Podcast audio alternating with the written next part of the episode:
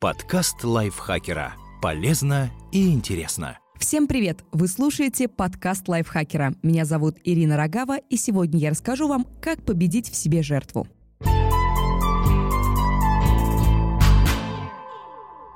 Вы начинаете раздражаться прямо с утра. Пробки на дорогах, идиоты не умеют ездить, большая очередь в магазине и так далее. Все это обстоятельства, которые не зависят от вас, и они портят вам настроение и задают тон на весь оставшийся день. Да, такие ситуации находятся вне вашего контроля, но как насчет ваших эмоций по поводу этих ситуаций? Эмоции обуславливают вашу реакцию на все, что происходит в жизни, и их очень трудно контролировать. Трудно, но возможно. Любая реакция на людей или ситуации, вне зависимости от того, происходит она автоматически в результате привычки или исходит от осознанных мыслей, это наш выбор. Мы выбираем взять ответственность за свои поступки на себя или винить кого-то другого. Мы вправе выбирать, кто контролирует нашу жизнь. Вы делаете день или день делает вас. Как и почему мы любим разыгрывать из себя жертву?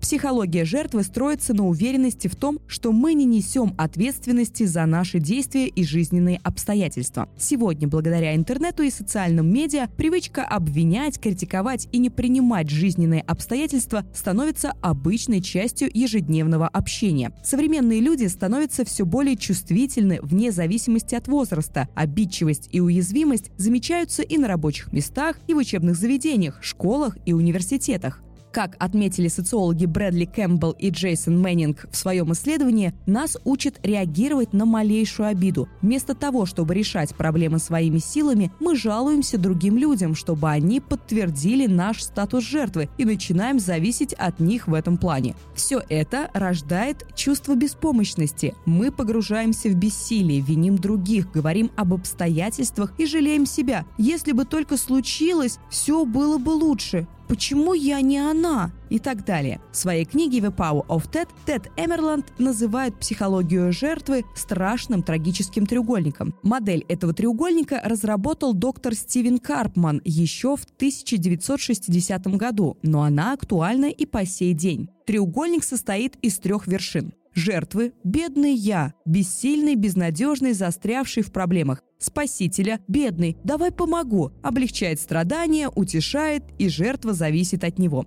Преследователь – это ты виноват, критикует, управляет, винит мы постоянно играем одну из трех ролей этого треугольника или все три по очереди. Как жертва мы концентрируемся на негативе своей жизни и чувствуем себя обиженными тем, кто судит или критикует нас. Как преследователи мы судим и критикуем других, обычно без гнева и злости. Наконец, мы обращаемся к спасителям, которые могут предстать в форме другого человека или других вещей, чтобы отвлечь нас и принести облегчение. Жалобы – это отличный механизм защиты, хороший способ убедить себя, что вы достойны лучшего, когда все идет не так, как хочется, а вы ничего не делаете, чтобы исправить это. Ведь гораздо проще жаловаться и критиковать, чем создавать, вести и делать что-то. Как сказал Марк Твен, «Моя жизнь наполнена ужасными неудачами, большинство из которых никогда не случалось». Когда вы воспринимаете обстоятельства как внешний фактор, вы тем самым разрешаете себе не двигаться вперед. Вы не растете, не учитесь на своих ошибках. Что же делать? Увеличивать осознанность, признавать свои ошибки и недостатки и соглашаться с тем, что вы ответственны за свою судьбу. Как победить в себе жертву и принять ответственность? Переверните трагичный треугольник, и вместо жертвы у вас будет творец. В то время как жертва концентрируется на проблемах, творцы четко понимают, чего они хотят и берут на себя ответственность за свои результаты в жизни. Преследователи становятся соперниками, которые помогают учиться и расти на пути самопознания. И, наконец, спасители становятся тренерами и помогают творцу на пути к осуществлению его мечты. Притом в жизни остаются те же проблемы, ситуации и соперники. Просто мы смотрим на них с другой точки зрения. Чтобы перейти из режима жертвы в режим творца, выберите время и задайте себе несколько вопросов. Каков мой идеальный результат? Какие намерения привели меня к тому, что есть в жизни? Кого я виню за то, что случается со мной? Кому или чему я тянусь за спасением. Подобная философия восприятия трудностей присутствует в трудах многих философов – Маркуса Аврелия, Синеки, Эпиктета и других стоиков. Философия стоицизма основывается на том, что мы не можем контролировать события, которые произойдут, но можем управлять своей реакцией на это. Мы не удовлетворены своей жизнью, потому что позволили эмоциям управлять нашими мыслями и действиями, вместо того, чтобы применять логику и рациональное мышление. Мы забыли, что препятствия и неудачи – это богатые возможности для роста и развития. Это заложено в нашей природе – верить в то, что все должно происходить именно так, как мы ожидаем. Если оно идет не так, мы отказываемся принимать это. Например, мы жалуемся на раздражающего сотрудника, тогда как могли бы изучить его недостатки, найти похожие в себе и улучшить свою манеру общения. Выполните упражнение «День без жалоб».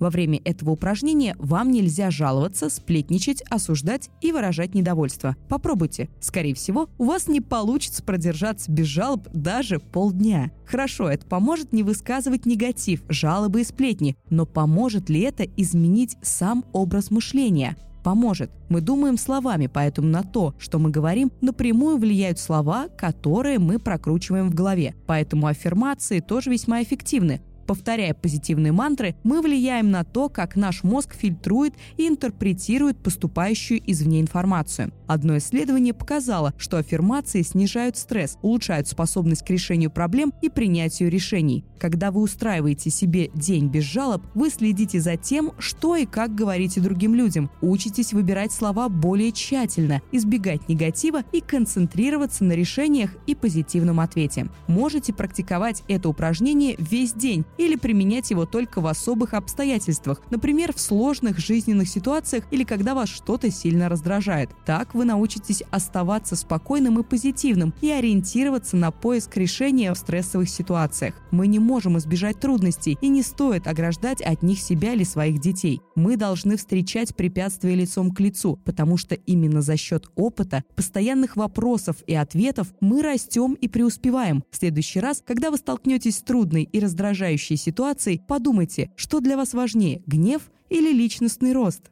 Подкаст лайфхакера. Полезно и интересно.